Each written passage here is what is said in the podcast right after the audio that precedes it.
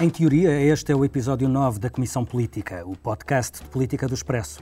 Na prática, é a nossa 12 reunião, pois houve o episódio 0 e dois extra que ficaram fora de contagem. Ser visto para sublinhar a velha máxima de que, em teoria, a teoria e a prática são a mesma coisa, mas na prática são diferentes. É mais ou menos como a diferença entre o abstrato e o concreto. Em abstrato existe, vamos, vamos sentar à mesa, vamos, vamos trabalhar.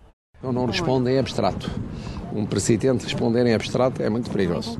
António Costa admitiu que, em abstrato, há a possibilidade de os anos que as carreiras dos professores estiveram congeladas entrarem na contagem total de tempo de carreira. Mas Marcelo avisa que é perigoso falar em abstrato. E, em concreto, sobre este assunto, ainda não há nada de que falar. A tensão entre governo, de um lado, e professores, sindicatos e parceiros da geringonça, por outro, é o primeiro tema desta comissão política segue-se um assunto que está relacionado com o primeiro, em abstrato e no concreto, o Orçamento de Estado. Que documento é este, ao fim de mais de um mês de corte e cola? Quem ganhou, quem perdeu e quem é afinal o pai da criança? E estaremos também a falar do que foi feito, em concreto, para responder à nova prioridade nacional de olhar para a floresta e para o interior depois do sobressalto dos incêndios deste verão. São os três temas em debate nesta Comissão Política, com a análise da Ângela Silva, jornalista de política do Expresso, que acompanha a Presidência da República. Olá, Ângela. Olá. Da Rosa Pedroso Lima, jornalista de política do Expresso, que segue as esquerdas e a concertação social. Olá, Rosa. Olá. E do João Vieira Pereira, diretor adjunto do Expresso. Olá. Eu sou o Filipe Santos Costa e vou conduzir esta reunião da Comissão Política, que só acaba quando cada um confessar o que lhe vai na cabeça. Em concreto ou, ou em abstrato, não sei. Bastou uma greve e uma manifestação para que as reuniões que os sindicatos da educação exigia e o governo recusava acontecerem, e aquilo que o governo dizia ser impossível passar a ser negociável. Os professores reclamam nove anos, quatro meses e dois dias, que se contarem significam promoções, que significam aumentos de salário, que significam mais despesa para o Estado. E se os professores ganharem, seguem-se polícias, militares, magistrados, funcionários judiciais. Bom, a semana foi mais ou menos isto. Agora, todos sabemos que nós não podemos ir mais longe do que aquilo que podemos ir. O Bloco de Esquerda apresentou, na especialidade do orçamento, uma proposta para a contagem integral do tempo de serviço, mas, naturalmente, uma proposta negociada entre o Governo e os sindicatos é preferível. A contagem do tempo tem de ser para todos. Para os professores, naturalmente para as forças de segurança, eh, para os judiciais, para os magistrados, para todos aqueles que têm esse direito. E, por isso, a nossa proposta dá resposta eh, particularmente na contagem do tempo, com o início, tanto pode ser a 2018, o que não dispensa naturalmente a discussão com os próprios sindicatos. O acordo é, antes de mais, um acordo de princípio quanto à base negocial que servirá de eh, pressuposto para a negociação que já é pública se iniciará no dia 15 de dezembro.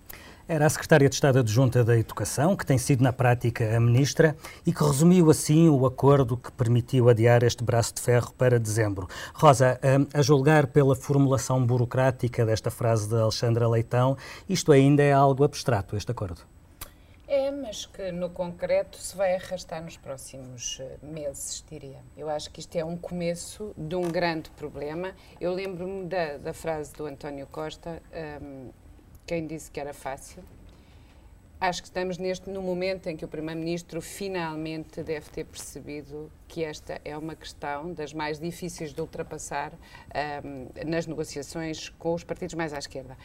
E eu acho que se notou nesta semana, para além do zigue-zaguear de posições do governo, da ausência do ministro que de facto foi substituído numa, numa negociação tão difícil e tão complexa pela Secretária de Estado, por melhor que ela seja, há um sinal de, de, de segunda linha a tratar de um assunto magno. E eu acho que é preocupante na medida em que isto era um, um problema há muito anunciado.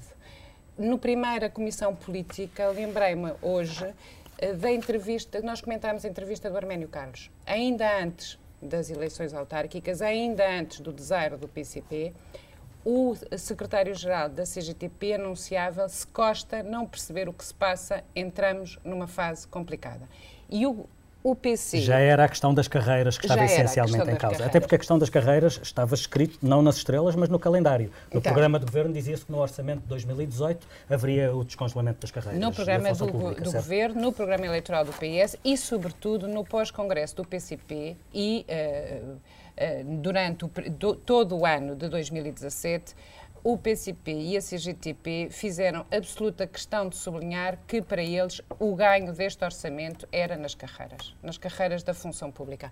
E a história mostra que cada vez que um governo tenta mexer nas carreiras da, da, da função pública, entra no castelo de Kafka. Aquilo, de facto, é um mundo onde é muito fácil perder e perder-nos e se perde muito dinheiro. A questão dos professores é vital, é vital para os sindicatos, porque os sindicatos sabem que pelo número e pela força dos professores, o que se consegue para os professores consegue-se para todos, o que se perde Só o pé na porta, conseguir para os professores é meter o pé na porta. E as contas para o governo são complexas porque dos 136 mil funcionários públicos que em 2018 têm acesso, direito à progressão na carreira com elas descongelada, 90 mil são professores. Portanto, oh, oh, João, temos a, noção. João, quando nós ouvimos o, o Governo dizer, primeiro, que não nem pensar, e depois, então vamos lá negociar isto. Uh, estaremos a assistir a um teatro em que cada um vinca posições para a sua plateia? Ou será que o governo está mesmo desorientado e a ceder e os professores estão de facto a capitalizar com essa, com essa fragilidade do governo? Eu acho que eu não acho que o governo esteja. Hum, esteja desorientado. Ele está aí a tentar ver qual é a maneira de menos perder apoio, apoio na, na praça pública. Está a tentar uh, que, o seu, que o impacto na sua imagem, que a sua força negocial seja, seja, uh, não seja atacada uh, e, e, não se destrua tudo aquilo que eles conseguiram nestes últimos dois anos, para passar uma imagem fantástica de que este modelo de governo funciona. E de repente vêm-se confrontados com, com, como a Rosa disse muito bem, quer dizer, os professores são usados como como a tropa de choque. A tropa de choque, não é só que é uma tropa de choque que consegue meter 200 mil na rua se for uhum. necessário. Uhum. E, portanto, é a maior tropa de choque. Em vez de mandar uns escuteiros à frente, eh, quem quer alguma coisa manda logo o batalhão inteiro, os tanques, os, os cavalos, os aviões e os mísseis e vai tudo para cima do governo. E o governo retrai-se logo, logo de imediato. E retrai-se numa, numa questão de negociação, porque precisa dessa, de, dessa estabilidade, precisa de conseguir a estabilidade para continuar a, a, a governar com este acordo de, de governo de, que teve. Agora, isto leva aqui um, um, um, a, a, muitas incógnitas, que sabemos quais são, principalmente em termos orçamentais, mas leva também ao facto do governo de repente começar a negociar primeiro com os professores, depois abrir a porta aos militares, abrir a porta aos magistrados, aos polícias e de repente criar. Dizer, nós já sabemos que, que existem eh, cidadãos de primeira e de segunda quando falamos em termos profissionais ou em termos de estabilidade de emprego. Sabemos que existem uh, os privados, que têm a sua vida, e depois existe um, uma coisa que nem sequer é para todas as pessoas que trabalham para o Estado, mas para alguns dos que trabalham para o Estado, o facto de serem funcionários públicos. E o funcionário público tem direito a uma progressão automática de carreira, independentemente da sua avaliação, basta no caso dos professores terem um bom e que assistam a umas aulas de formação, porque eles nunca quiseram ser avaliados. Não é para todos. Eh, não, não, não é para Sim. todos os funcionários assim, públicos que dispensam a avaliação. Não é para todos. No caso dos professores é praticamente automático. Os professores... Tem algumas. Sim, mas com 40... Pouquinho, Rosa, estamos de acordo que é pouquinho. Ok, mas uh, vamos ver... Vamos ver. A avaliação que começou nos tempos, vocês se lembram ainda da Manuela Ferreira Leite, que não Sim. passou, e depois a Maria João Rodrigues foi, foi basicamente aniquilada, Maria Luz Rodrigues trucidada, exatamente por, por, causa disso e a, e a, avaliação não avançou, não existe avaliação. Existe uma coisa que eles dizem que é avaliação, mas não existe avaliação. É por isso que existem 46 mil que de repente vão, são logo, uh, passam logo de escalão, porque existe, é, existem milhões de professores bons. Mas pronto, mas para finalizar, o que vai acontecer é que existem cidadãos de primeira e de segunda, relativamente à função pública, e agora existem funcionários públicos de primeira e de segunda que é para os professores tudo, para os outros não se sabe e se calhar nada. Como e isto se... leva a problemas grandes de gestão daqui para a frente da, questão da administração pública. Como se houvesse um conjunto de cidadãos que tivessem o direito a ser recompensados por aquilo que perderam durante uma crise. Ângela, uh, uh, o Presidente da República veio dizer uh, ontem, segunda-feira, que é uma ilusão achar que é possível voltar ao ponto em que nos encontrávamos antes da crise e que a segunda ilusão é achar que se pode olhar para os tempos pós-crise da mesma forma que se olhava antes. E depois ainda acrescenta um terceiro probleminha, que é esta nossa tendência de ganhar um tempinho. Um tempinho. Uh, isto terá sido a forma de Marcelo assinalar que está contra o princípio de que, ou seja, o princípio de que para alguns se vai fingir que não existiu a crise e também que está contra o método, a tentação de ir ganhando tempo.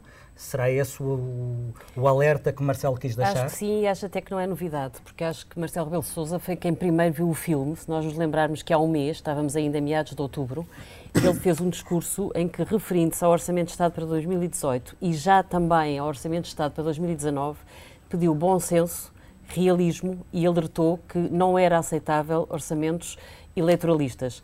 Na altura deu-se importância a isso, agora esse discurso tem uma importância redobrada, porque ele volta à carga já uh, com o foco nesta questão mais concreta e que claramente tem que ser associada ao que se passa com os professores. Se pensarmos se Marcelo pode com isto estar a ameaçar uh, não promulgar o Orçamento de Estado, parece-me evidente que não. Acho que Marcelo, quando promulgou o Orçamento de Estado de 2017, fê-lo num ápice. O orçamento, não sei se te lembras, chegou a Belém uhum. a meio da tarde e, passado cinco minutos, veio o anúncio de que ele já estava promulgado.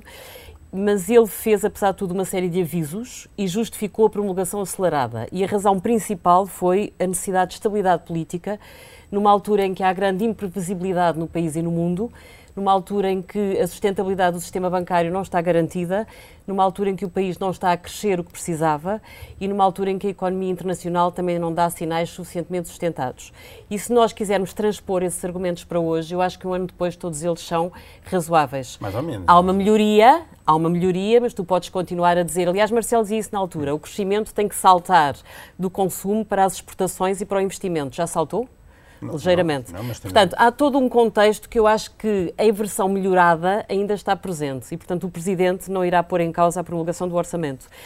Aliás, António Costa tem aqui um, alguma rede nesse jogo, porque ele próprio veio dizer hoje que isto não vai onerar eh, qualquer compromisso político com os professores, não irá onerar o orçamento deste ano. E Mas, aí... independentemente da questão, no, da, da, questão do impacto sobre o orçamento, que desde o início o Governo deixou Sim. claro que não teria consequências sobre o orçamento deste ano, há uma, uma opção política que o Governo tem que tomar sobre o que fazer em relação a esta reivindicação e as consequências que venham daí para além das consequências orçamentais, do sinal que se dá à função pública e tudo isso. Mas eu acho que aí questão... o Primeiro-Ministro foi mais claro do que parece. Sabes que eu, eu estava a reparar no que ele disse hoje e há duas frases dele que me parecem importantíssimas. Uma é quando ele diz o déficit para 2018 está fechado. Portanto, nem mais um cêntimo. Acabou. E depois ele diz outra coisa. Ele diz não podemos consumir todos os recursos disponíveis com quem trabalha no Estado. Portanto, ele aqui acautela a tal a discriminação entre público e privado.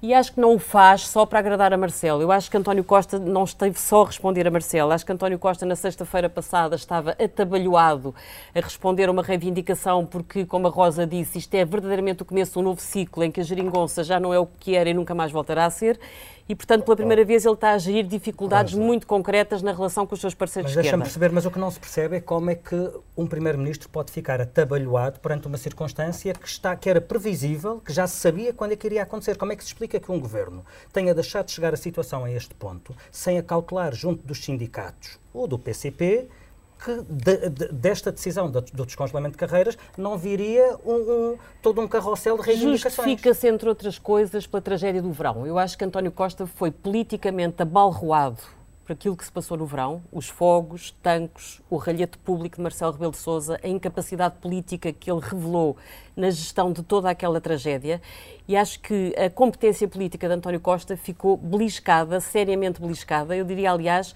que o primeiro momento desde então em que ele revela alguma autoridade política é hoje, quando tenta pôr um ponto final nesta, conversa.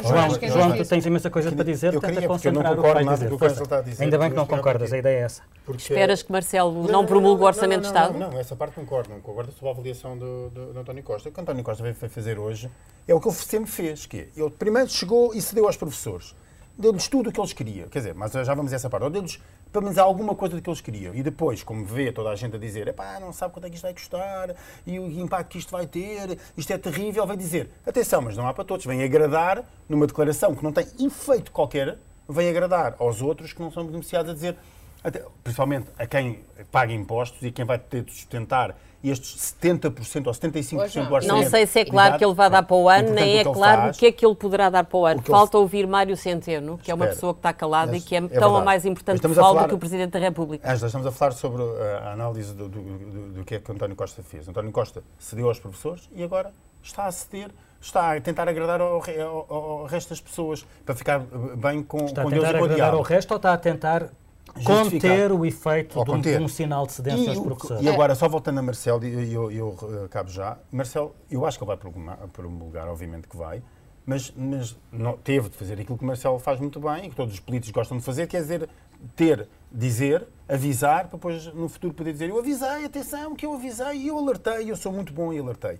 Que é uma coisa muito boa de fazer um político, mas que na prática serve para nada. É, Rosa, em concreto, já houve aqui alguma cedência? Ou... Eh, em relação às professoras, Sim. o facto de, de, deixar suficientemente aberto para a negociação com os sindicatos uhum. a, a, a, definição do tempo e uhum. da duração deste processo. Há garantias, eu tenho a certeza que há garantias não escritas, Uh, aos sindicatos, porque senão não tinham saído às 5 da manhã com aquela cara da reunião com a Ou seja, o que tu me estás a dizer é que e já o, o, o, princípio de entendimento já é, é, mais sólido do que aquele texto que nós conhecemos publicamente. Eu penso que sim. Não é tão, eu, não é tão abstrato como, aquele, como aquele texto. Agora, há uma, há, é isto que o PCP e o Bloco criam. No salvaguardar alguns princípios no Orçamento de Estado e deixar para a negociação sindical o concreto da, da maneira como este descongelamento é feito. E eu queria só acrescentar uma coisa ao que disse o João. Esta, esta necessidade de marcar posição e marcar terreno do, do Primeiro-Ministro é, portanto, salvaguardar a reunião de sexta-feira, onde vai ter precisamente de negociar o que é que vai acontecer com o salário mínimo, com o lado privado dos trabalhadores. Verdade, e é Deus fundamental. É, é enrolar um bocadinho com a barriga e jogar com a cintura. O tempinho.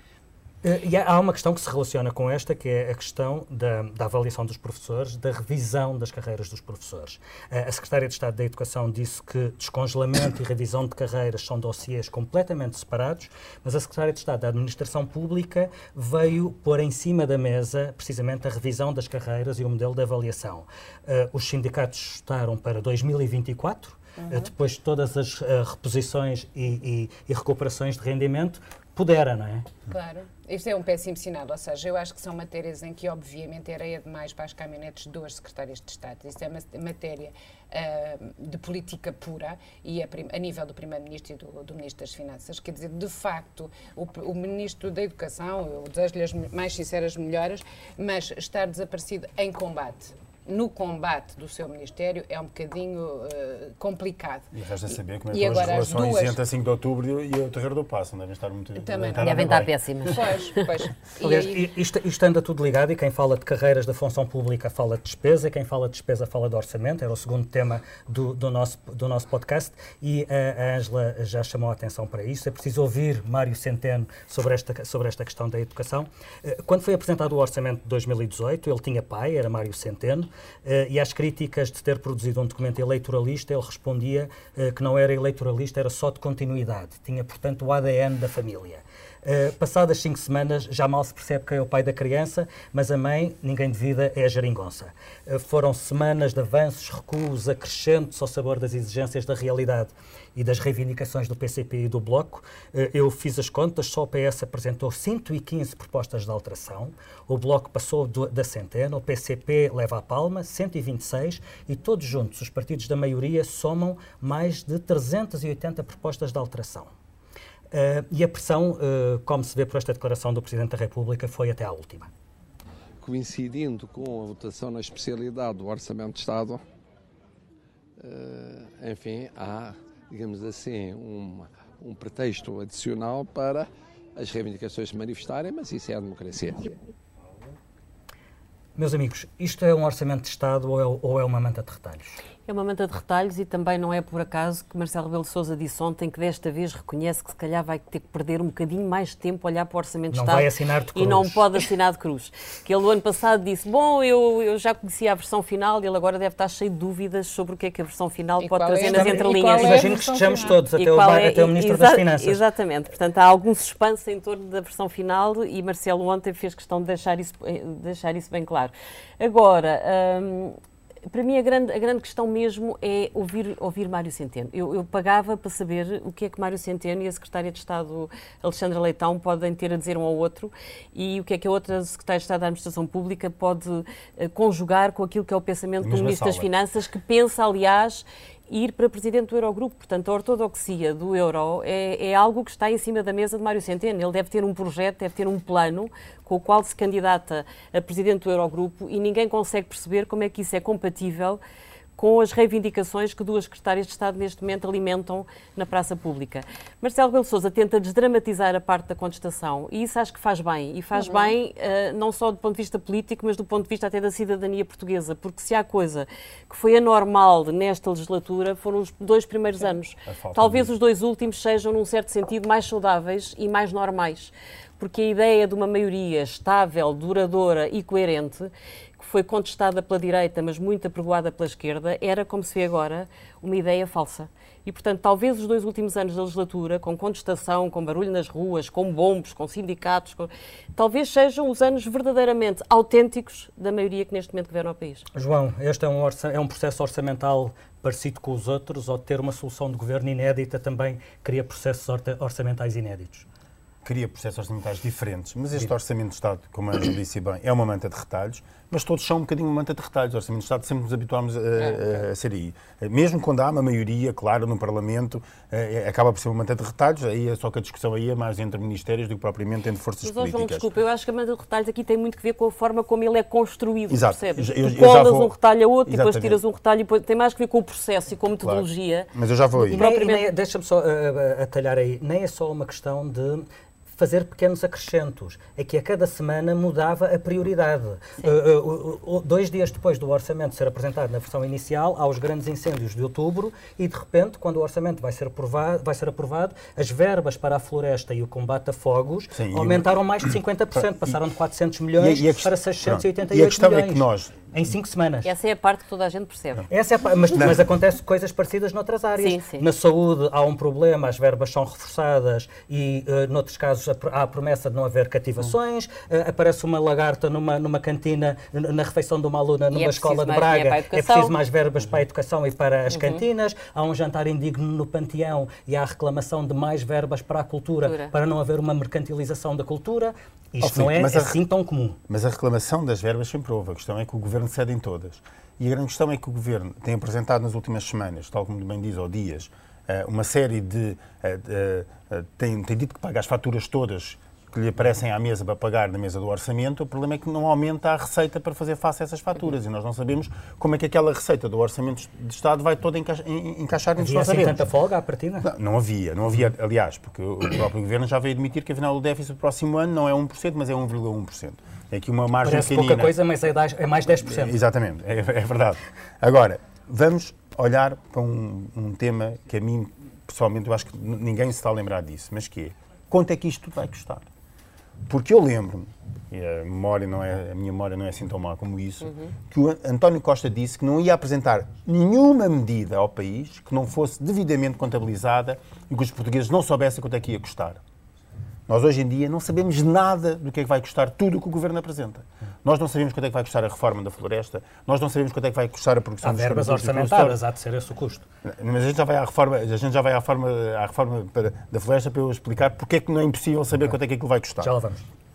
Não sabemos quanto é que vai custar os professores, há mais ou menos uma ideia, mas não sabe, não sabe aquilo que está negociado. E não é de rapagem, mas só tem 200 milhões não, e aquilo custa 600, não se percebe. Nós não sabemos nada. Portanto, aquela promessa de António Costa de que, não, agora é diferente, o processo orçamental vai ser todo diferente, porque nós somos muito credíveis e nós fazemos as contas todas bem, prova-se que tudo o que aconteceu até agora foi um acaso da sorte. Nós tivemos, o Governo, e nós também, por tabela, ainda bem, tivemos uma sorte enorme, que foi, uma conjuntura fantástica, que deu uma série de receitas ao governo, que foi a economia a crescer, os juros a baixar, e que permitiu que isto tudo batesse certo. Agora, o problema é que no próximo ano, e se tudo continuar a bater certo com aquilo que o governo espera, a economia já não vai crescer tanto e a folga dada pelos juros já não é, já não é tão grande. E quando nós falamos que o custo dos professores pode ser de, no limite, 600 milhões de euros, não estamos a falar de 600 milhões de euros num ano estamos a falar de 600 milhões de euros todos É os anos para sempre. Mais o custo de todos os outros setores profissionais da função pública, se for o caso de alargar eh, essa, esse, esse- o reconhecimento desse direito. Rosa, houve alguma coisa que te tenha impressionado na elaboração deste Orçamento de Estado? Imp- impressionou-me aquilo que também vos impressionou, mas impressionou-me o início. Eu acho que o, eh, o arranque, ao contrário dos outros dois orçamentos aprovados com esta, por esta geringonça, eu achei que aqui o Governo estava com excesso de confiança. E fez questão de dizer eh, publicamente que isto estava mais ou menos no papo. Eu acho que foi um erro fatal. João, Uh, o, o Pedro Nuno Santos dizia numa entrevista ao Expresso que tinha a certe- não tinha dúvida nenhuma, tinha a certeza absoluta que este orçamento ia ser, eh, ia ser aprovado. O Costa disse a mesma coisa. Uh, não parece, não está que, em não causa, parece que em mas nenhum não está em momento tenha estado em causa a Não. aprovação do orçamento. Vai estar. A questão é Não. que orçamento é este. É Exatamente, diferente. É. exatamente. Mas passar passaria certo. Mas, sabe, mas também sabia que as negociações não podiam ser fáceis. Pois. Quer dizer, que se tinham este dossiê em cima da mesa. João, eh, eh, queria só eh, colocar-te uma última questão para a qual peço a tua capacidade de síntese na resposta, eh, que tem a ver não com o que está no orçamento, mas com qualquer coisa que não está no orçamento. Não está, por exemplo, qualquer princípio de alívio da carga fiscal sobre as empresas. António Pires de Lima veio chamar a atenção disso numa entrevista que deu ao Expresso esta semana, até propondo um pacto entre PS, PSD e CDS para que não seja agravada a fiscalidade sobre as empresas. Hum, não é exatamente o tipo de política que a geringonça esteja inclinada a fazer, certo? Nunca esteve, não é? nunca esteve para tratar da economia privada, nunca esteve inclinada a- fazê-lo, esteve inclinada a defender os seus interesses de- de- dentro dos seus grupos de lobby, que são, que é basicamente a função pública e o Estado. E, portanto, a questão é- grande é que até agora, como eu disse há pouco, a economia teve a reagir bem, porque tivemos face a uma, a uma conjuntura internacional muito, muito boa. O problema é, é aquilo que vai acontecer às empresas quando essa conjuntura não, não, não for boa e que um dia, e um, um dia lá chegará. Não há qualquer medida para as empresas. As medidas apresentadas são muito poucas ah, ah, e aquelas que são apresentadas é, é uma recaustagem daquilo que já havia antes, quando o Governo ou o Ministro da Economia vem apresentar, ah, ou o próprio António Costa, Primeiro-Ministro, vem apresentar que agora há uma nova, uma nova linha de financiamento para as empresas de 1.500 milhões de euros. Não é 1.500 milhões de euros para, as empresas.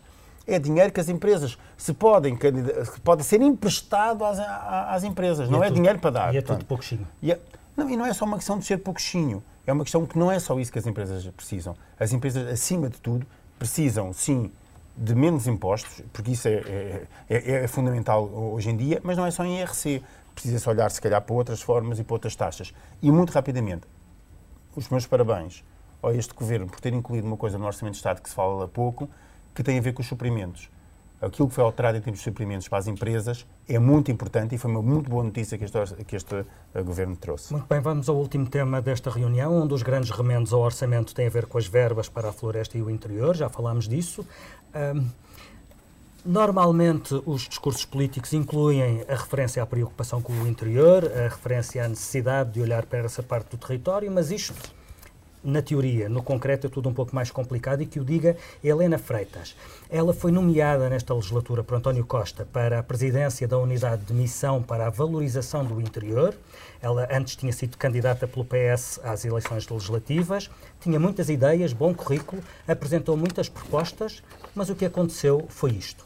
Portanto, eu propus de facto um conjunto de medidas, não tive qualquer feedback, não é? Na gaveta? Não. Não tive feedback, digamos, não sei onde estão, não tive feedback portanto, Quando diz que não não foram- sentiu apoio político, Faz é, é tudo por dizer estas coisas, não é? Mas enfim, mas eu tenho que respeitar que o Primeiro-Ministro, enfim, os membros do governo terão outras prioridades. Eu, a minha prioridade era aquela, eu assumi estas funções porque entendi que, que, eu- e, portanto, como sentia que isto era tão vital, quer dizer, Mas a sua tutela não era o Primeiro-Ministro, era- não, não era o ministro adjunto então, que era o ministro Eduardo Cabrita, não é? Mas enfim, qualquer modo. Mas nem o Primeiro-Ministro deu esse. Ninguém me deu ninguém me deu rigorosamente nenhum feedback.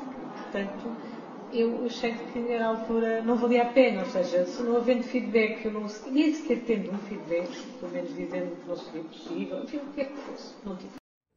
Não valia a pena, diz Helena Freitas nesta entrevista à Cristina Figueiredo, que foi publicada no sábado passado, no Expresso. António Costa nunca a recebeu e a professora acabou por demitir-se mesmo antes do grande fogo de Pedrógão. Hum, João, o que é que isto nos diz sobre a prioridade ao interior? Não, nunca existiu a prioridade ao interior. Para já, eu acho que nós não devíamos falar interior. Eh, Eu acho que um país que tem 200 quilómetros de- para dentro até das suas fronteiras ou 250 não tem interior.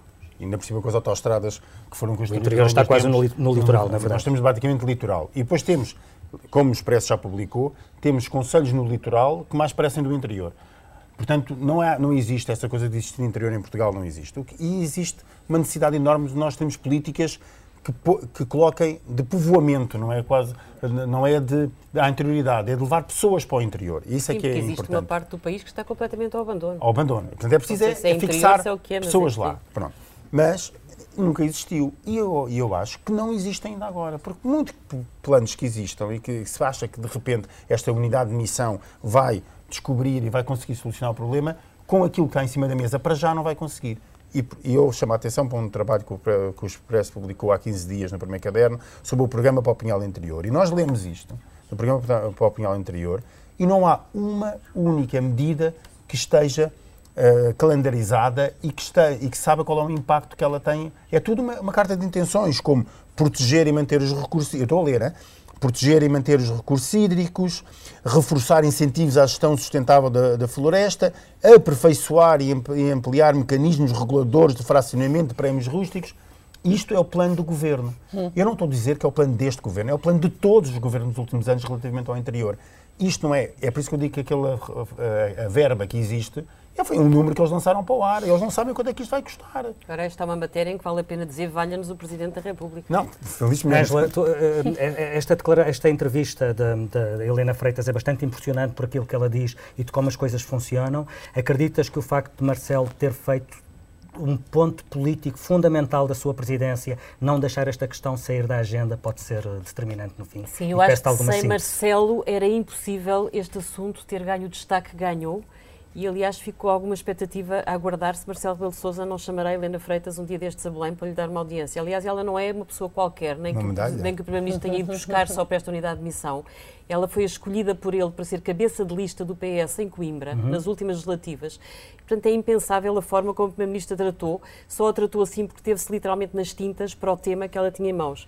E acho que Marcelo Rebelo de Sousa foi decisivo pela exposição pública que deu ao drama do interior e ao problema dos fogos foi decisivo para que o país, apesar de tudo, ainda não tivesse esquecido o assunto. Aliás, ele vai lá passar o Natal e diz que vai dar no fim de ano e, portanto, ele quer mesmo obrigar os portugueses a não limparem o disco no que toca aos Mas é problemas do importante que interior. o Presidente ponha este assunto em agenda, não se esqueça de a manter em agenda, mas há ainda muitos sinais muito preocupantes. Muito bem, eh, se depender de Marcelo, este tema não nos sairá da cabeça, mas há outros temas que não nos saem da cabeça. Eh, E eu começo por ti, Rosa. O que é que não te sai da cabeça por estes dias? Olha, o que não me sai da cabeça é que a polícia em Portugal possa matar por engano uma pessoa, que diga que foi um tiro pelas costas, eh, mas afinal de contas, eh, pela frente, mas afinal de contas o, o tiro foi pelas costas, ou estamos aqui perante uma bala mágica tipo Lee Oswald em Estava a Dallas. pensar isso, parece a teoria da bala mágica de Kennedy, não é? Pois, ou então temos aqui uma total falta de vergonha na cara. Acho que o Estado tem de reconhecer os erros, tem de assumir as culpas e a polícia, acima de tudo, não pode mentir. João, o que é que não te sai da cabeça esta semana? Não me sai da cabeça o que está a passar em Angola, eh, com esta, de repente, épica ação de João Lourenço, que parece estar a limpar, ou dizem estar a limpar, eh, e fazer uma, uma lavagem de tudo o que foram os anos de governação de, de, de José Eduardo dos Santos. E eu não me sai da cabeça até quanto é que isso é sustentável, até, até quando é, quanto é que isto não é tudo uma encenação. Eh, eu espero bem que não, para o futuro de Angola, mas temos de esperar para ver. Ângela, e a ti? O que é que não te sai da cabeça? Olha, a mim não me sai na cabeça o prodígio de sendo nós um país tão pobre, tão triste e tão abandonado, nas palavras do ministro deste governo, como é que conseguimos ter dois Ronaldos? Ontem li um título no El Mundo que dizia que Mário Ronaldo Centeno é o favorito para o Eurogrupo. Logo a seguir vi a esquerdista Ana Gomes dizer que ele tem mesmo hipóteses de lá chegar e que isso será bom para Portugal. A minha dúvida é se ela quer dizer com isso que será bom para Portugal, porque Mário Ronaldo Centeno vai conseguir vergar a ortodoxia financeira do, do euro. Eu, pela minha parte, espero para ver. Não, o Durão Barroso também era bom para Portugal. E a agência do medicamento também vinha para o Também era Porto. bom. Bom, a mim não me sai da cabeça este tempo de novo puritanismo que vivemos, uma espécie de contra-revolução sexual e como em todas as revoluções, mesmo as contra-revoluções, estão a, a cair sem exageros, algum ridículo, algum extremismo. Uh, e bom, acho que não foi para isto que se fez uma revolução sexual, não foi por isto que lutaram as feministas, mas enfim, é só uma desconfiança minha. Termina aqui esta comissão política, voltamos para a semana com uma nova reunião, presumindo que, como dizia o Primeiro-Ministro, o tempo não volte para trás. O tempo volta para trás, traz-me tudo o que eu perdi, tem pena e dá-me a vida. A vida que eu já vivi. Ó tempo, volta para trás, mata as minhas esperanças vãs, vê que até o próprio sol volta todas as manhãs, vê que até o próprio